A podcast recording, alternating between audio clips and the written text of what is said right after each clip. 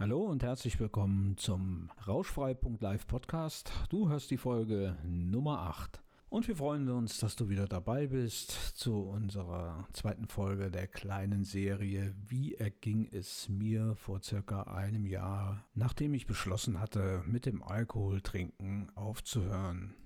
Ja, darüber hatte ich ja in der ersten Folge dieser kleinen Serie, sprich im Podcast Nummer 7 schon berichtet.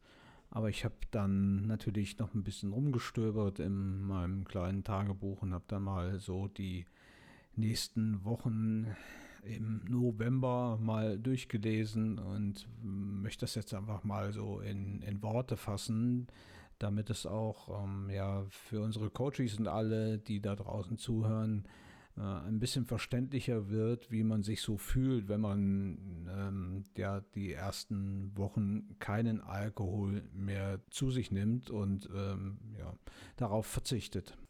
Ja, und beim Stöbern im Tagebuch ist mir dann ein Termin aufgefallen, der ist so ein bisschen exemplarisch. Dort hatte ich ein Vorstellungsgespräch am Mittag. Es ist eine junge Company, die sich äh, spezialisiert hat auf Grillgeräte und die suchten jemanden ja, äh, im Vertrieb und das war, klang super spannend und ich bin natürlich hingefahren, hatte eine Einladung bekommen, war sehr happy und das war ähm, wirklich ein gutes Gespräch. Wir haben da auch äh, ja, über viele Sachen gesprochen und naja, unter anderem ähm, haben die auch eine Grillschule und das war ähm, ja ein großes Office und äh, sehr modern auch und junge Leute und das war, war schon, klang schon sehr verlockend, wollen wir es mal so sagen. Und natürlich ging es auch ums Grillen und es ging äh, um Alkohol. Äh, ja, da habe ich natürlich nichts von erzählt, von meinem Vorhaben, aber es war schon äh, so, dass ich am Abend ja irgendwie angetriggert war und das Gefühl hatte, ähm, pff, jetzt ist die Zeit mal da, um ein kühles Weizenbier zu trinken. Ja, das habe ich natürlich nicht getan, aber was ich damit sagen will, dass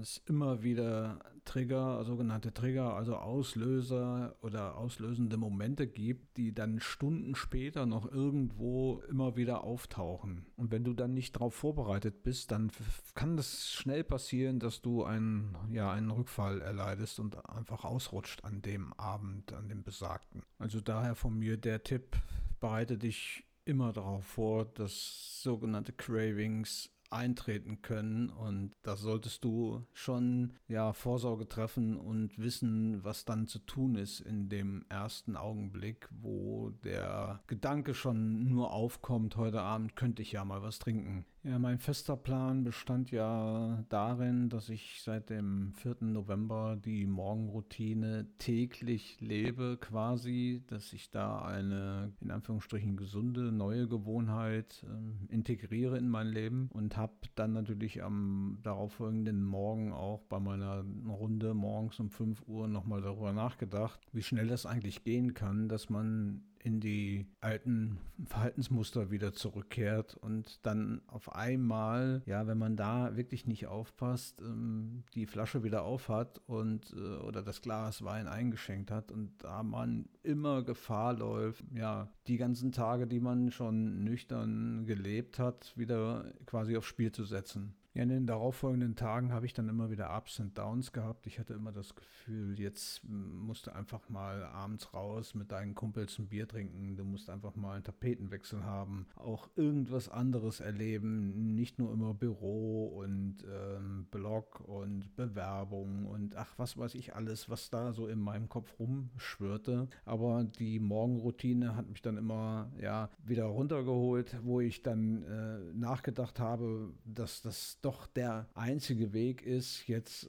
nicht mehr abzubrechen, sondern nach vorne zu gehen und äh, das Vorhaben durchzuziehen und wirklich abstinent zu leben. Und das hat mir, wie gesagt, gut getan und von daher auch für euch da draußen eine ganz klare Empfehlung meinerseits. Entwickelt für euch auf eure Person zugeschnittene und auf euer Leben zugeschnittene neue Routine am Morgen oder auch am Abend, je nachdem. Es hilft wirklich. Ja, die folgenden Tage im November plätscherten dann so vor sich hin und es kam dann irgendwann der Zeitpunkt, wo wieder was Außergewöhnliches passierte. Und zwar war Susans jüngster Sohn Corona-positiv getestet worden. Und das bedeutete Quarantänezeit, auch für mich. Und ja, da war der erste Gedanke, oh Gott, wie kriege ich das jetzt rum? Aber ich bin ja trotz ja, was heißt trotz der Quarantäne? Ja, natürlich trotz der Quarantäne bin ich dann ähm, morgens um 5 Uhr eine Runde gelaufen. Ähm, und das war auch gut so, weil ich konnte es mir nicht vorstellen, zehn Tage in der Wohnung zu sein, ohne mal rauszukommen. Und das hat mir, wie gesagt, trotzdem ganz gut getan. Ich konnte hier eine Menge machen, ähm, auch im äh, Bezug auf das, ja, auf das damalige Hobby noch, sprich äh, auf das Business, was wir jetzt ähm, in Angriff genommen haben. Und die, ja, die Gefühlswelt spielte da auch so ein bisschen verrückt, weil ich hatte dann immer wieder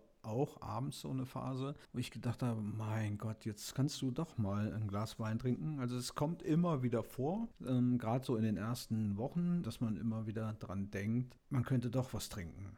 Aber das geht auch schnell vorbei. Also die Atemtechnik, die ich auch bei uns im Mitgliederbereich äh, beschrieben habe, beziehungsweise dort hinterlegt habe, die hilft wirklich. Äh, ich habe das natürlich selbst auch praktiziert und habe äh, ja immer wieder versucht, ähm, das dann innerhalb von ein paar Minuten wegzudrängen, diese Gedanken zu verdrängen. Und das hat eigentlich ganz gut funktioniert und hat mir auch gut über die Zeit geholfen.